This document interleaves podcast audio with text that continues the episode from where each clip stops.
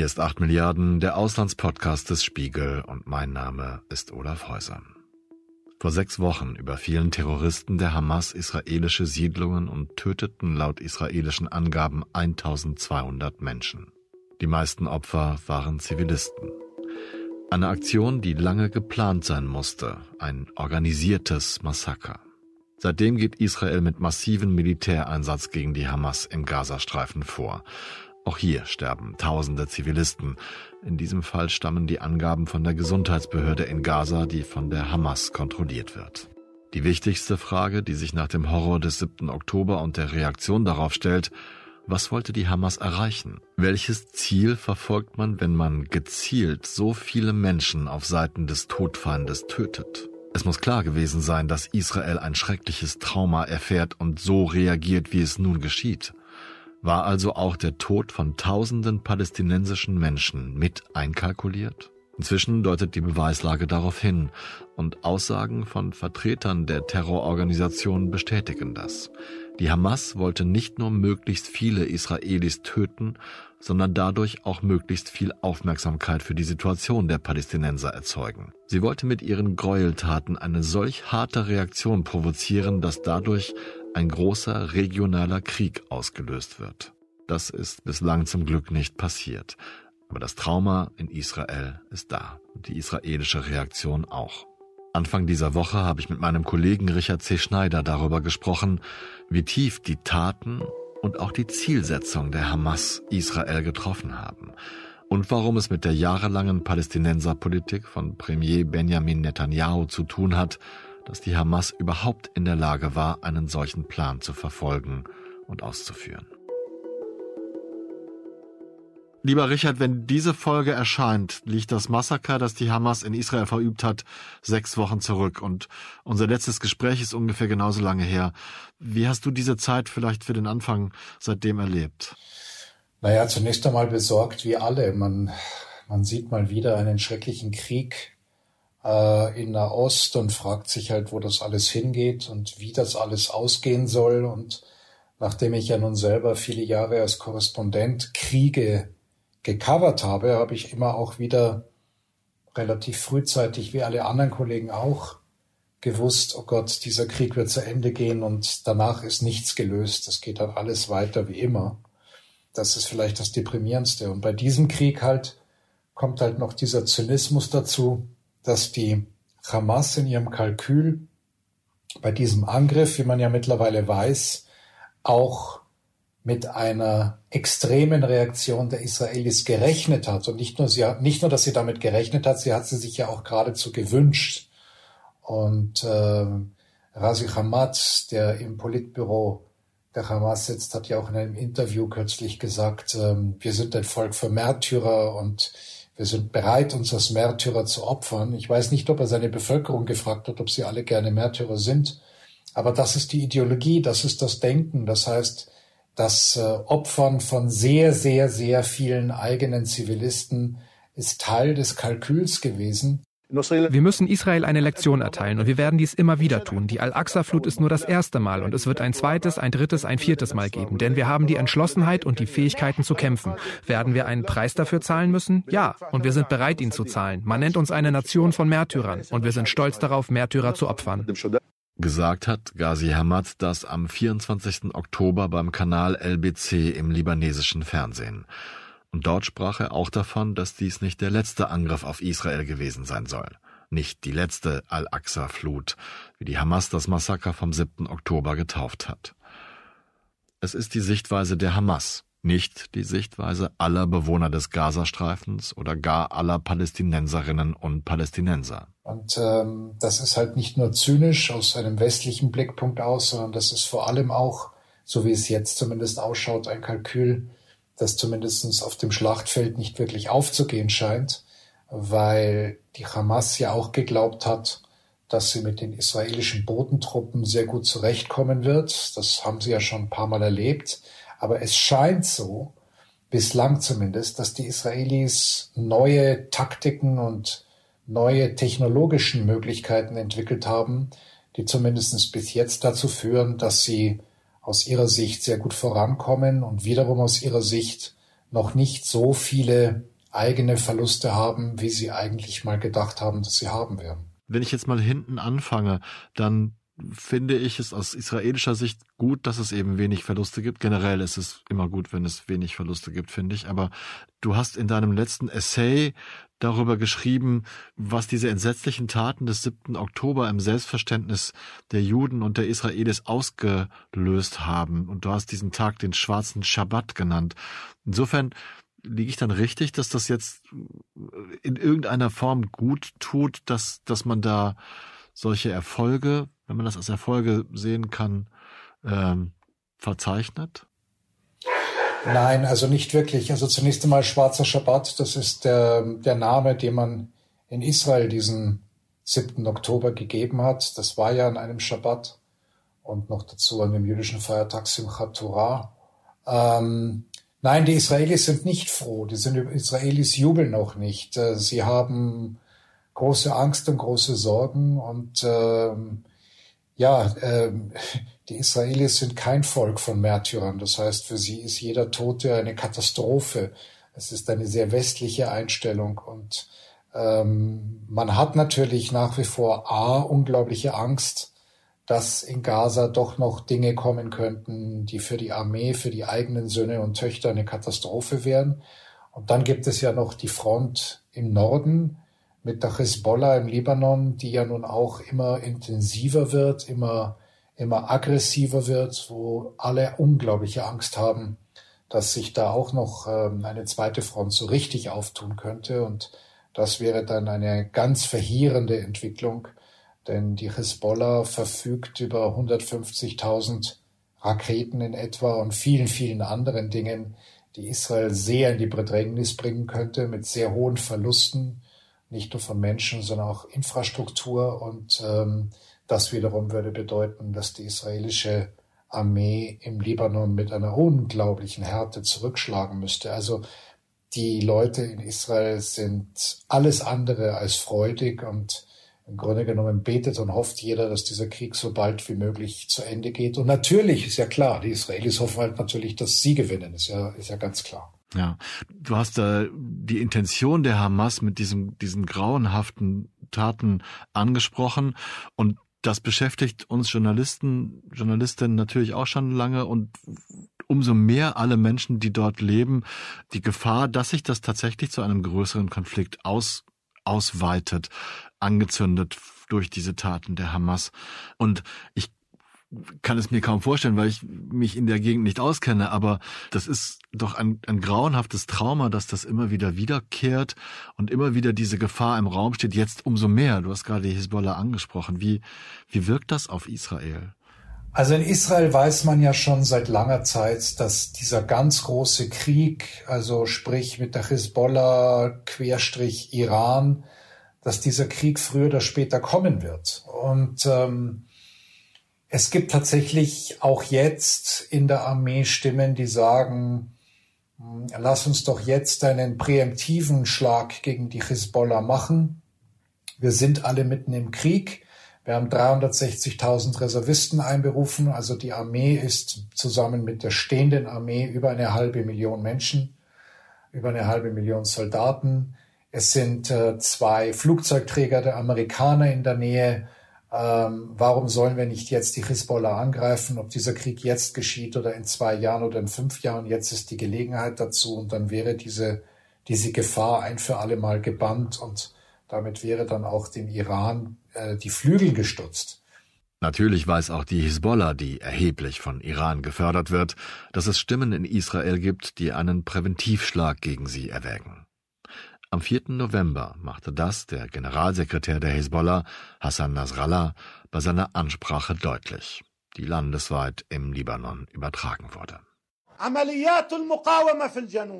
Die Widerstandsmissionen und das Blut der Gefallenen sagen dem Feind, dass er den dümmsten Fehler der Geschichte, dass er den dümmsten Fehler in der Geschichte seiner Existenz begeht, wenn er überlegt, den Libanon anzugreifen oder einen Präventivschlag gegen den Libanon zu führen. Netanyahu und viele andere in der Armee wollen das natürlich nicht.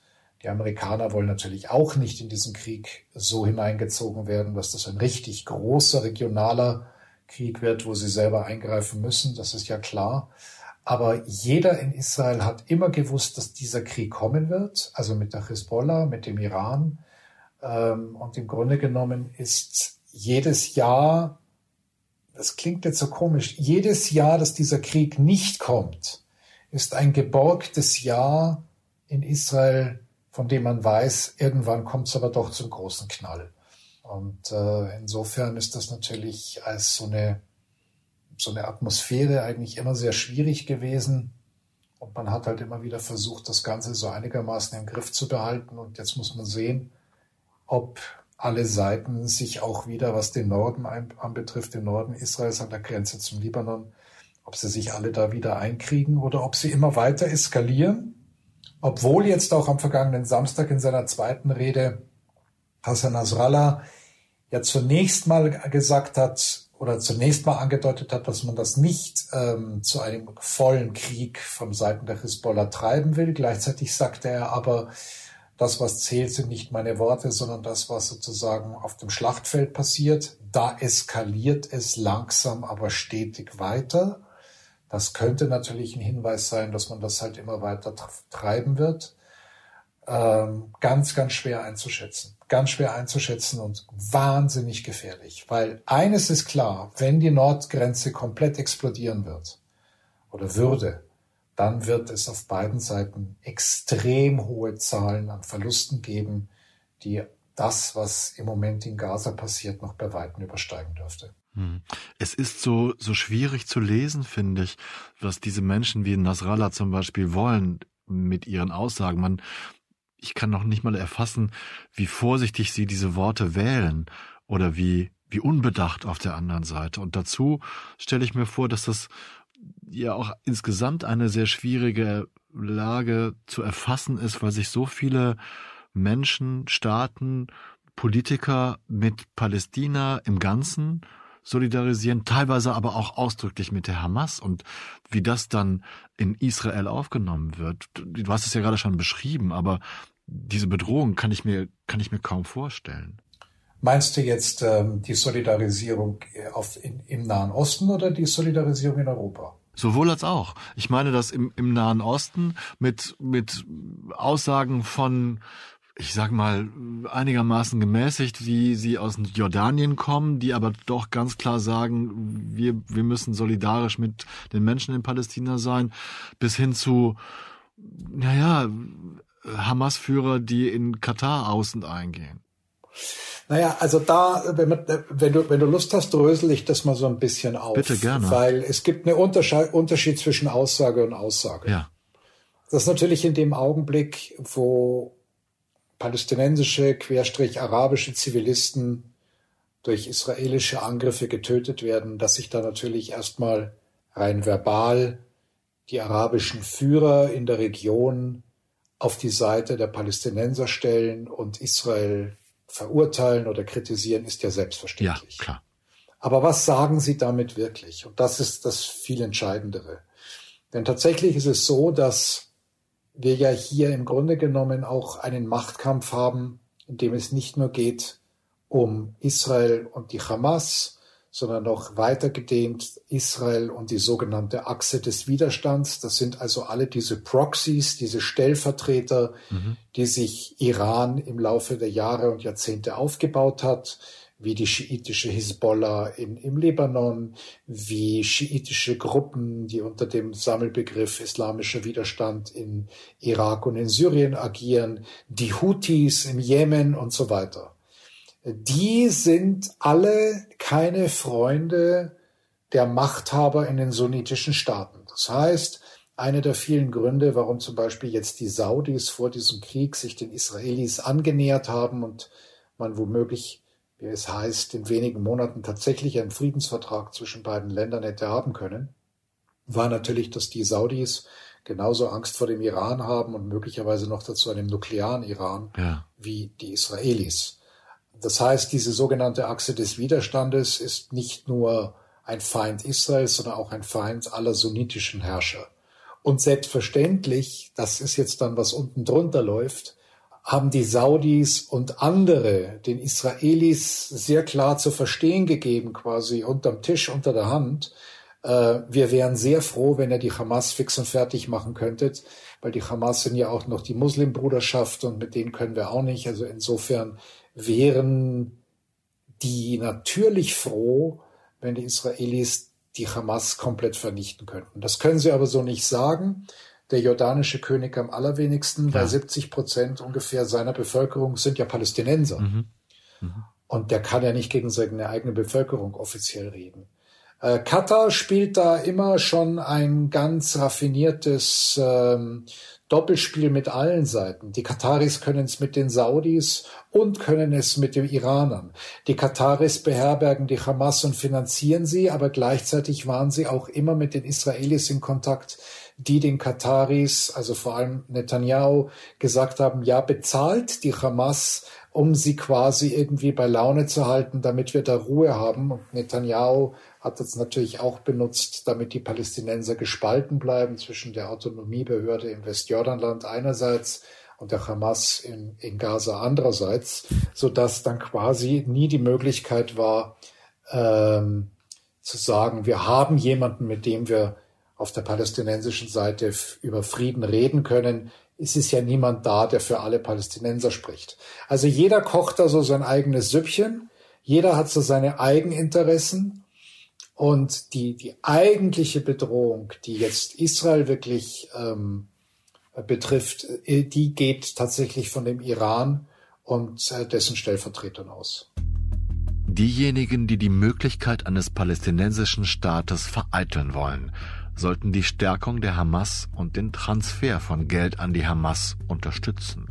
Das ist Teil unserer Strategie. Das sagte Benjamin Netanyahu auf einer Sitzung seiner Likud-Partei im Jahr 2019. Und er beließ es nicht bei diesen Worten. Er erlaubte und unterstützte Geldtransfers in Millionenhöhe von Katar nach Gaza. Die Taktik dahinter?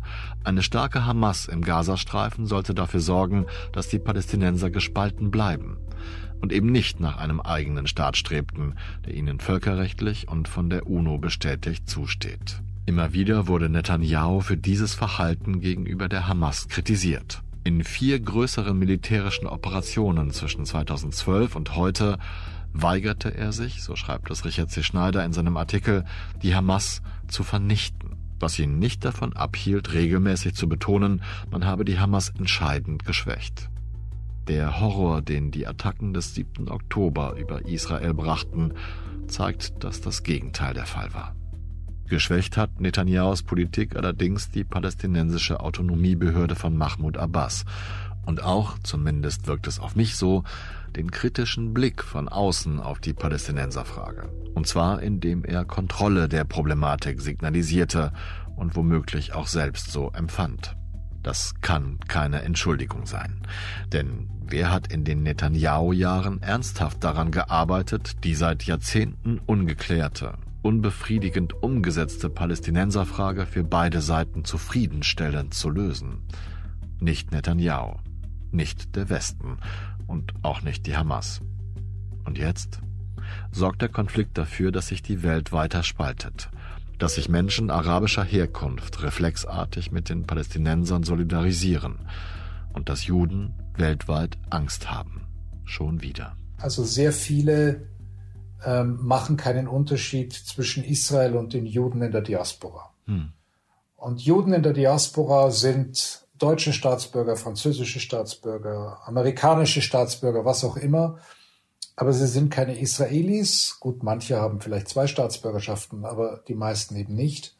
Und dass man äh, genauso wie, sage ich jetzt, deutsche Palästinenser oder palästinensische Deutsche natürlich Familienbeziehungen in die palästinensischen Gebiete haben und mit Palästina sympathisieren, was ja ganz selbstverständlich ist, so gilt das natürlich auch für Juden in der Diaspora. Man hat Familie in Israel, man sympathisiert mit Israel, aber man ist nicht Teil des Landes, man wählt dort nicht, man ist nicht verantwortlich für die Politik, sondern man ist Bürger des Staates, in dem man lebt. Und insofern ist das ja nun schon seit vielen, vielen Jahren ein großes Problem, dass ähm, die radikalisierten Gruppierungen da keinen Unterschied macht. Es gab ja bereits in den 80er Jahren und den 90ern, glaube ich, noch einmal Anschläge beispielsweise der Hisbollah auf die jüdische Gemeinde in Buenos Aires. Da sind Dutzende Menschen gestorben.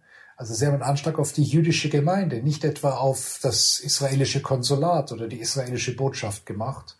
Und das passierte immer und immer wieder. Und das haben wir ja auch schon beim Gazakrieg 2014 gesehen und beim Gazakrieg äh, 2021 auch auf deutschen Straßen, dass es Demonstrationen vor Synagogen deutscher Juden gab, ja. die ja nun mit dem Krieg nichts zu tun haben. Es gab Slogans, die gebrüllt wurden auf den Straßen wie Hamas, Hamas, Juden ins Gas. Das ist an sich schon ekelhaft genug, aber es ging eben um Juden, es ging nicht um Israelis. Also diese Vermischung, die findet ja nun schon sehr, sehr lange statt. Die kommt immer öfters, immer aggressiver. Und was sehr, sehr viele Juden jetzt auch in der Diaspora überall erleben, das ist nicht nur deutschlandspezifisch, das ist überall, ist, dass sie alleine und im Stich gelassen werden, dass sie keine Unterstützung und keine Solidarität erleben, dass die Betroffenheit und der Schrecken über das, was die Hamas am 7. Oktober gemacht hat, schon nach zwei, drei, vier Tagen in den Hintergrund gerückt ist, dass heute kaum noch jemand mehr über diesen Tag und auch diesen Zivilisationsbruch, der da begangen wurde, redet, sondern dass es nur noch um die palästinensischen Opfer geht und dass man überhaupt nicht versteht oder verstehen will, wie sich, ich rede jetzt bewusst von Juden in der Diaspora, ich rede nicht von Israel, wie sich Juden in der Diaspora fühlen, wo man jetzt auch schon wieder erleben muss, dass Davidsterne an Häuser geschmiert werden, wo angeblich Juden leben und so weiter und so weiter, wo auch Politiker dann sich nicht wirklich blicken lassen. Es gab gestern in Paris eine Demonstration gegen Antisemitismus mit gerade mal, ich glaube, 100.000 Menschen. In der Hauptstadt Paris setzte sich der Demonstrationszug mit der Präsidentin der Nationalversammlung, Yael Braun-Pivet, und ihren Senatskollegen Gérard Larcher an der Spitze in Bewegung. Sie hatten gemeinsam zu der Demonstration aufgerufen. Hinter dem riesigen Banner mit der Aufschrift Für die Republik gegen Antisemitismus liefen zudem Premierministerin Elisabeth Born sowie die ehemaligen Präsidenten Nicolas Sarkozy und François Hollande. Seit Beginn des Krieges zwischen der radikal-islamischen Hamas im Gazastreifen und Israel haben französische Behörden fast 1250 antisemitische Straftaten registriert, darunter neben Pöbeleien und Schmierereien auch Gewalttaten. Weil die Rechtspopulistin Marine Le Pen ihre Anhänger dazu aufgerufen hatte, an den Demonstrationen teilzunehmen, hatte die linkspopulistische Partei La France Insoumise ihren Boykott angekündigt. Der französische Präsident Macron war nicht dabei, als es vor 20 Jahren ungefähr eine Demonstration gegen Antisemitismus gab, nachdem man jüdische Gräber in einem der ältesten französischen jüdischen Friedhöfe in Carpentras geschändet hat. Da gab es eine riesige Demonstration in Frankreich, in Paris, und da ist die gesamte Regierung vorne weggegangen, allen voran Staatspräsident François Mitterrand. Also Macron ist nicht gekommen. Macron hat irgendeinen offenen Brief veröffentlicht, ähm, in dem es hieß, ja, also Antisemitismus geht gar nicht. Und die Begründung, warum er nicht gekommen ist, war in der französischen Presse einerseits, weil er Angst hat, vor der muslimischen Bevölkerung und sich da nicht zeigen will. Die andere Begründung war, dass er nicht in einem, einen Marsch teilnehmen wollte, an dem auch Marine Le Pen teilnahm. Und da sehen wir dann aber auch schon wieder die ganze Krux der aktuellen Politik und warum Juden sich dann auch so verloren fühlen. Denn auf der einen Seite gehen jetzt plötzlich Rechtsextreme und stellen sich auf die Seite der Juden weil sie primär zunächst einmal anti-islamisch sind und die Juden da benutzen, um zu zeigen, dass sie auf der anständigen Seite sind. Aber sie sind natürlich auch Antisemiten. Und gleichzeitig war dann gestern auch die extreme Linke und der Mélenchon war überhaupt nicht da. Die war nicht da bei dieser Demo. Also das heißt, man hat die Linke verloren, die Rechte und die Ultrarechte weiß man eh, wo sie steht, also die extreme Rechte.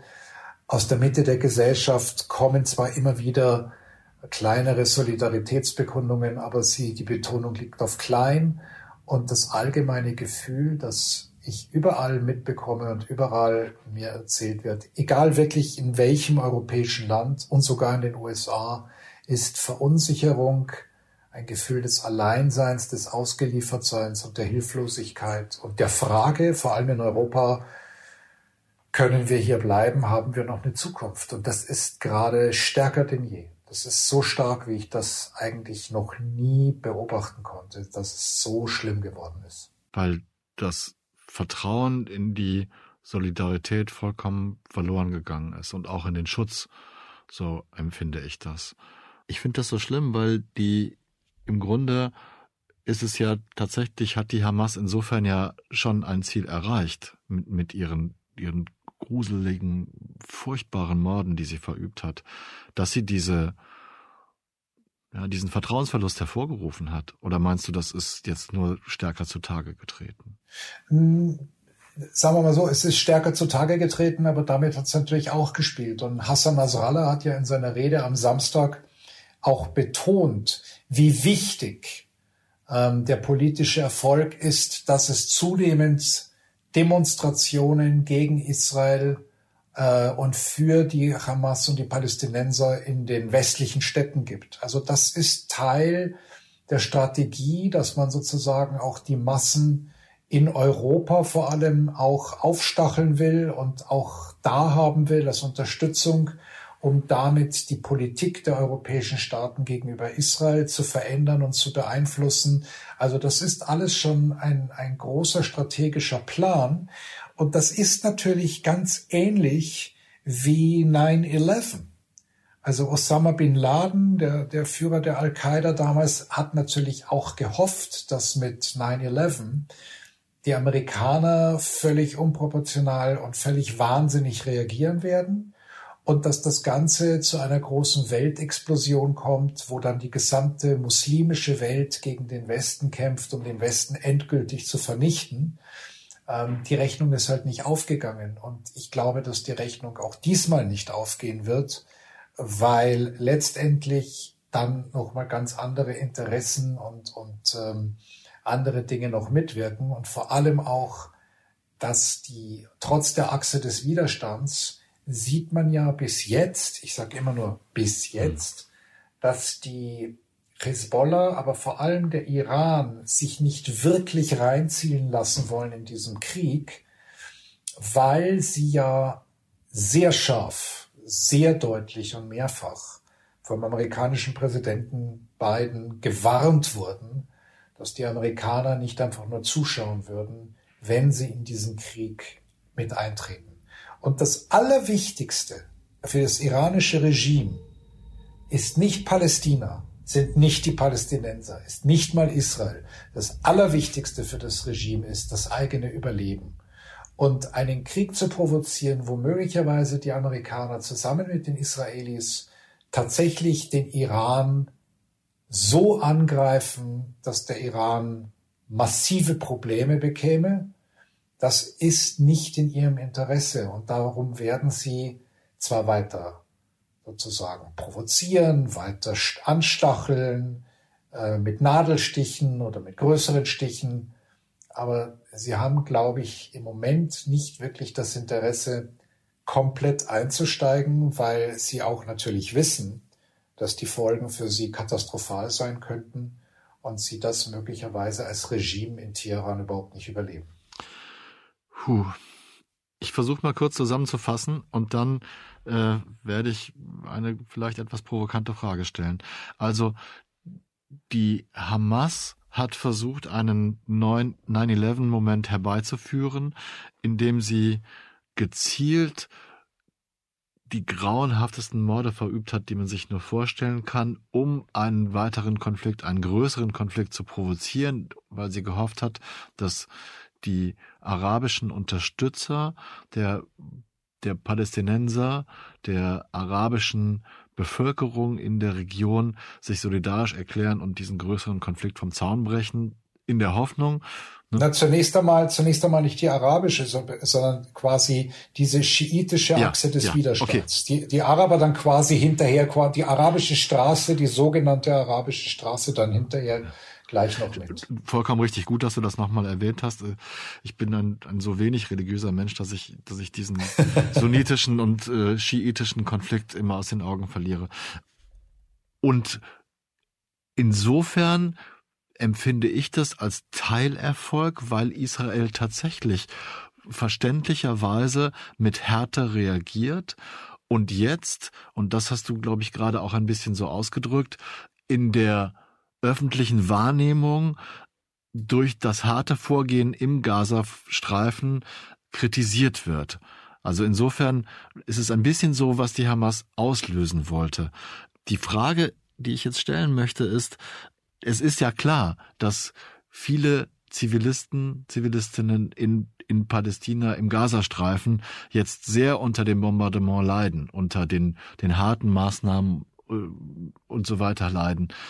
Wie wird das in Israel gesehen? Wird das so differenziert diskutiert, beziehungsweise wie, wie sehr fühlt man sich im Recht, jetzt so vorzugehen? Also die große Mehrheit in Israel interessiert sich für das Leiden der palästinensischen Bevölkerung natürlich erstmal gar nicht, weil man mit dem eigenen ja. Leid und mit diesem Schock dessen, was da passiert ist, ähm, überhaupt nicht zurande kommt. Also man ist erstmal mit den, mit den eigenen Opfern und mit, mit der eigenen Katastrophe beschäftigt und wie das halt dann im Krieg so ist, dann wird halt das Leiden des anderen nicht mehr gesehen.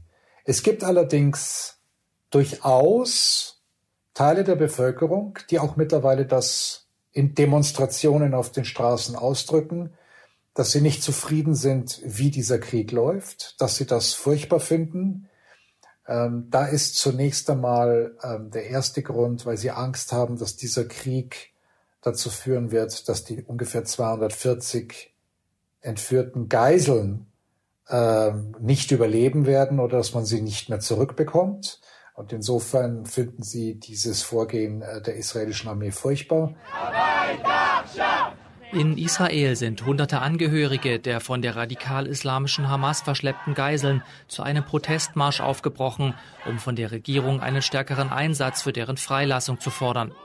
Die Route führt von Tel Aviv nach Jerusalem bis zum Amtssitz von Ministerpräsident Benjamin Netanyahu. Die Teilnehmer verlangten eine sofortige Vereinbarung für die Freilassung der Geiseln. Derzeit finden in Katar Verhandlungen zwischen Israel und der radikal-islamischen Hamas statt. Dabei soll es um die Freilassung von 100 israelischen Geiseln gehen, im Austausch für 200 palästinensische Kinder und 75 Frauen, die in israelischen Gefängnissen sitzen. Die Hamas wirft Israel vor, eine Vereinbarung zu verschleppen. Aber es gibt auch Stimmen, es sind wenige, aber es gibt sie, man hört sie, man liest sie, die sagen, das kann nicht die Lösung sein.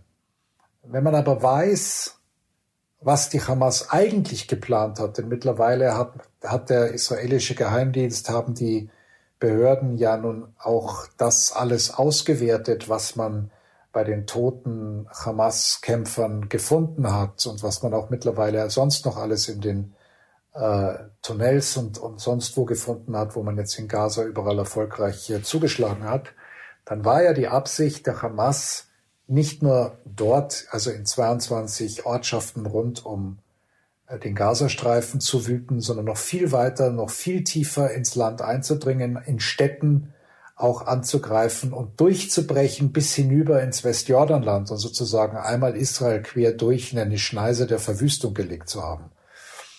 Das ist nicht gelungen, aber wiederum Razi Hamad, von dem ich vorhin gesprochen habe, auch der stellvertretende Premier in, in Gaza, äh, hat gesagt, wir werden es wieder und wieder und wieder tun. Wir werden immer wieder die Al-Aqsa-Flut 1, wie das jetzt genannt wird, dann wird eine Al-Aqsa-Flut 2 kommen, eine Al-Aqsa-Flut 3.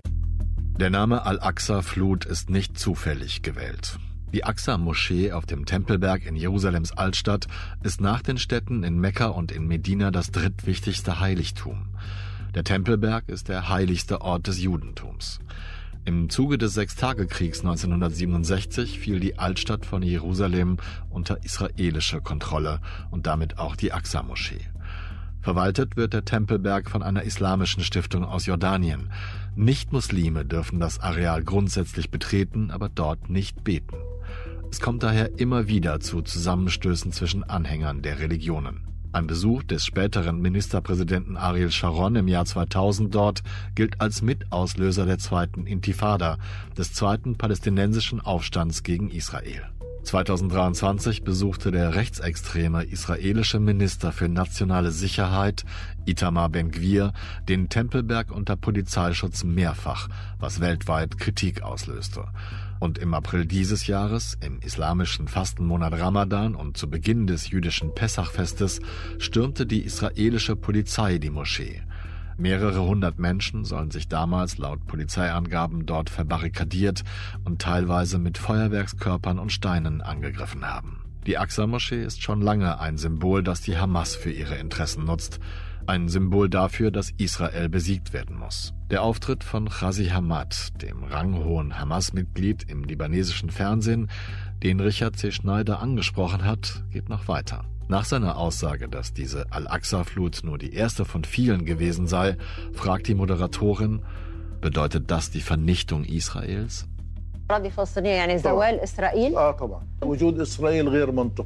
Ja, sicher. Israels Existenz ist unlogisch. Israels Existenz ist der Grund für all den Schmerz, das Blut, die Tränen. Israel ist es, nicht wir. Wir sind die Opfer der Besatzung. Punkt. Deshalb sollte uns niemand für unsere Taten beschuldigen. Am 7. Oktober, 10. Oktober, Millionsten Oktober. Alles, was wir tun, ist gerechtfertigt.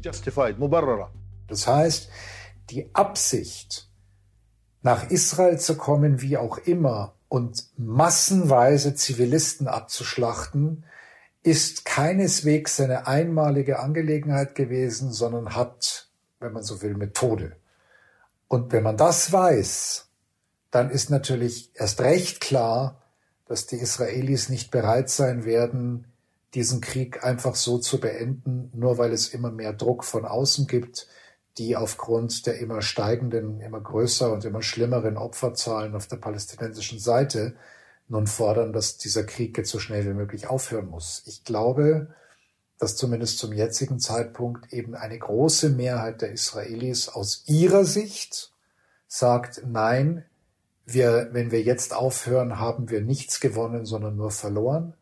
Wir müssen das jetzt ein für alle Mal zu Ende bringen und sehr deutlich zeigen, das habt ihr einmal gemacht, das werdet ihr nie wieder machen. Das ist natürlich auch der Versuch, allen anderen Feinden in der Region klarzumachen, kommt ja nicht auf die Idee, etwas Ähnliches zu versuchen. Ihr werdet es bitter bezahlen. Das ist halt das ganze Kalkül in so einem Krieg und beide Seiten haben da natürlich nicht nur militärische, sondern geopolitische, strategische, psychologische, taktische ähm, Vorstellungen und, und, und Ziele. Und das macht das Ganze einfach ähm, im Moment auch relativ aussichtslos. Was für eine grauenhafte, furchtbare Situation. Ja, schrecklich. Es ist wirklich, wirklich schrecklich. Es ist auch wirklich nur deprimierend, wenn man, je länger man sich damit beschäftigt, desto, desto depressiver wird man. Hm. Du beobachtest das so viel genauer und äh, screens natürlich alle israelischen Medien auch, Richard. Worauf achtest du jetzt in den nächsten Tagen, wenn du, wenn du beobachtest, wie dieser Konflikt weitergeht? Ich beobachte vor allem auch die arabischen und die arabischen Medien und die Medien der Hisbollah, weil für mich da ganz, ganz wichtig ist, was wird da gesagt, was wird da angedeutet, ähm, und ich versuche quasi so zu erspüren, ob das ganze Ding komplett eskalieren wird. Auf der israelischen Seite beobachte ich eigentlich eine Entwicklung besonders interessiert. Das heißt ja die ganze Zeit, dass es klar ist, dass Netanyahu nach diesem Krieg keine Chance hat zu überleben. Er versucht zu überleben. Er will auf keinen Fall äh, freiwillig abtreten. Er hat jetzt gerade am Wochenende CNN ein Interview gegeben, wo er wieder gefragt wurde, ob er denn Verantwortung übernimmt. Und da hat er sich tatsächlich verstiegen zu der Aussage, musste denn Roosevelt Verantwortung übernehmen für Pearl Harbor oder George W. Bush für 9-11? Ähm, also der arbeitet sozusagen schon lange seit Beginn dieses Krieges an dem Narrativ, er kann für gar nichts und die Geheimdienste waren schuld und das Militär ist schuld und er ist sozusagen die Unschuld in Person. Ähm, aber es ist sehr klar bei Umfragen, die Anfang des Monats gemacht wurden. 76 Prozent der Israelis wollen, dass er sofort abtritt. Und 64 Prozent der Israelis sagen, äh, es muss sofort nach dem Krieg Neuwahlen geben. Aber es gibt jetzt auch zunehmend Stimmen, die ziemlich überzeugt sind, dass Netanyahu diesen Krieg nicht wird zu Ende führen können, dass man ihm das nicht lassen wird, weil man ihm auch nicht innerhalb des, des Establishments, also des, des Führungsestablishment, ihm, den sie sehr wohl verantwortlich machen für all diese Katastrophe, diese ganze Katastrophe, sie nicht wollen, dass er sagen kann, ich habe diesen Krieg gewonnen. Und das ist eine ganz interessante innerisraelische Entwicklung, die man mal sehen muss, wie die sich weiterentwickelt. Benjamin Netanyahu bereitet genau diese Argumentation vor. In dieser Woche gab er nicht nur CNN, sondern auch dem amerikanischen Sender NBC ein Interview. Dort wurde er gleich zu Beginn gefragt, woran er denn merken würde, wann er seine Ziele erreicht haben werde. Seine Antwort? Wer Frieden und Sicherheit wolle, müsse die Hamas vernichten. Und Israel werde genau das erreichen und dabei so wenige Zivilisten töten wie möglich. Mr. Prime Minister, can you tell us how will you know when you have achieved your objective and how close are you to that goal? If you want peace, destroy Hamas. If you want security, destroy Hamas. If you want a future for Israel, the Palestinians, the Middle East, destroy Hamas. We're going to achieve it. We'll do it with as few civilian casualties as we can and with maximum uh, casualties on the uh, on the Hamas terrorists, which we're uh, achieving day by day, hour by hour. We'll complete the task. Victory. Das war 8 Milliarden, der Auslandspodcast des Spiegel. Ich danke Richard C. Schneider, dass er erneut Zeit für ein Gespräch mit mir gefunden hat, obwohl er momentan ein sehr gefragter Gesprächspartner ist und obendrein so viele Berichte für uns schreibt, die man auf spiegel.de lesen kann. Ich verlinke jene, die zum Thema dieser Folge passen, in den Show Notes. Ich danke Janis Schakarian, dass er jede Woche Zeit findet, die Folgen von 8 Milliarden gegenzuhören und die Skripte zu lesen. Ohne dieses Vier-Augen- bzw. Vier-Ohren-Prinzip können und wollen wir nicht arbeiten, und mir persönlich gibt das Sicherheit in meiner Arbeit. Ich danke Luca Ziemek, dass er alle Aufnahmen soundtechnisch verbessert und Geräuschfaktoren minimiert, um das Gesagte klarer hörbar zu machen, egal ob es Lüftungen sind, die im Studio anspringen, oder Straßenlärm, der durch die Fenster dringt. Ich danke Lenne Kafka, dass er inzwischen jeden Freitag nachfragt, ob er die deutschen Versionen für O-Töne in fremden Sprachen einsprechen soll und das dann souverän auch erledigt. Und ich danke Ihnen, verehrte Zuhörerinnen, verehrte Zuhörer und verehrte diverse Menschen, die uns zuhören. Denn wenn Sie uns Ihre Zeit widmen, dann ist das für uns die schönste Anerkennung unserer Arbeit. Bleiben Sie tapfer und gesund. Ich verbleibe bis zur nächsten Folge, Ihr Olaf Häuser.